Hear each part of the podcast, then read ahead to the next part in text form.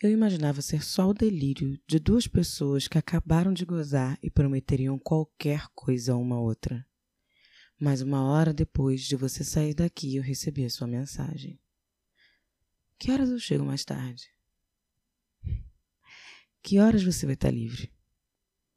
Bom, termino de atender por volta das 19. Posso ir direto ou passar em casa jantar se você não quiser receber ninguém para te acompanhar. Passa em casa, janta e toma um banho. Não tô com vontade de cozinhar nem de lavar louça hoje. E venha cheiroso. Respondi com a sinceridade da qual eu não abro mão e ainda sob o impacto da incredulidade que não me é familiar. Aquele fim de tarde passou muito rápido e demorou a passar ao mesmo tempo. Só quem já viveu vai entender. A vontade de te ver entrando pela porta mais uma vez hoje era tão grande que me fazia sentir que o tempo se rastejava.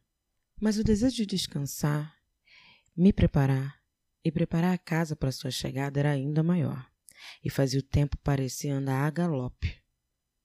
Escolhi um conjunto rosa, composta por uma calcinha e uma parte de cima que tinha manga cigana caída no ombro, mas todo de renda.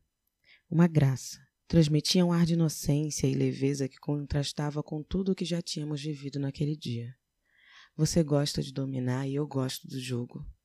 Assumo minha personagem submissa na aparência só para ver ela se opor às ações do corpo e pouco a pouco despira a capa de suavidade, dando lugar à firmeza dos passos de um felino completamente dono de si. Por cima do conjunto, um vestido leve, com um estampado bem colorido. As mangas da lingerie apareciam e completavam o visual harmonizando com as cores do vestido. Uma garrafa de vinho te esperava à mesa quando você mandou a localização em tempo real. E foi logo depois de eu terminar de jantar uma comida gostosa, mas requentada que tinha na geladeira. Corri para lavar a louça e escovar os dentes.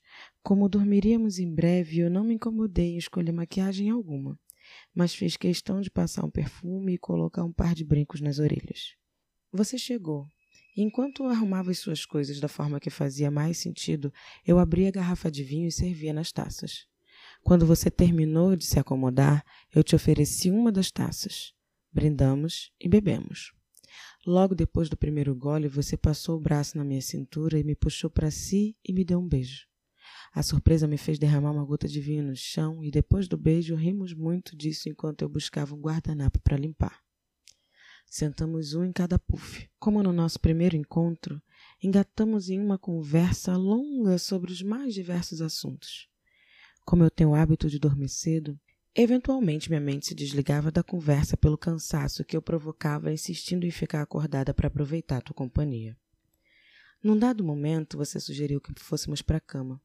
Já sabendo que dormiria sem demora, passei no banheiro e escovei os dentes.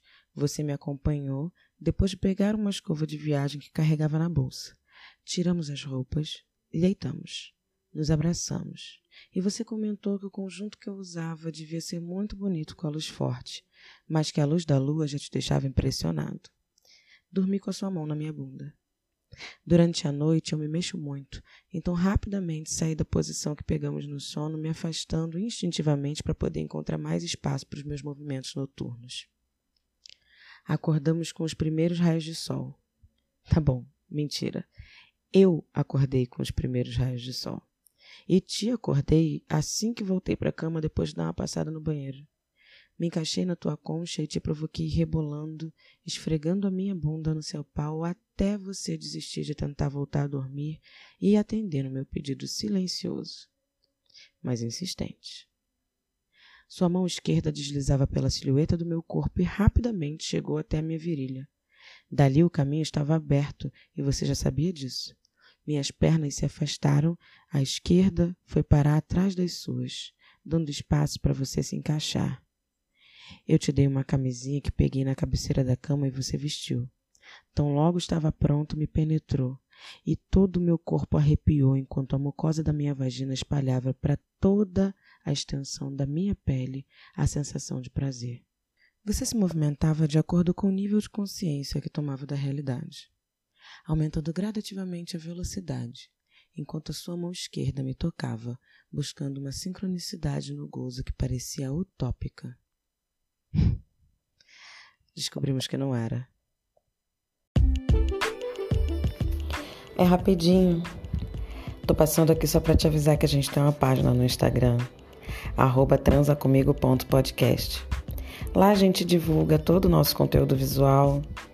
A gente também avisa quando vai ter episódio novo. E também lança umas prévias para deixar você com água na boca. Segue a gente. Só não vale ser egoísta, viu? Me divide, compartilha, comenta. Chama outras pessoas para participar.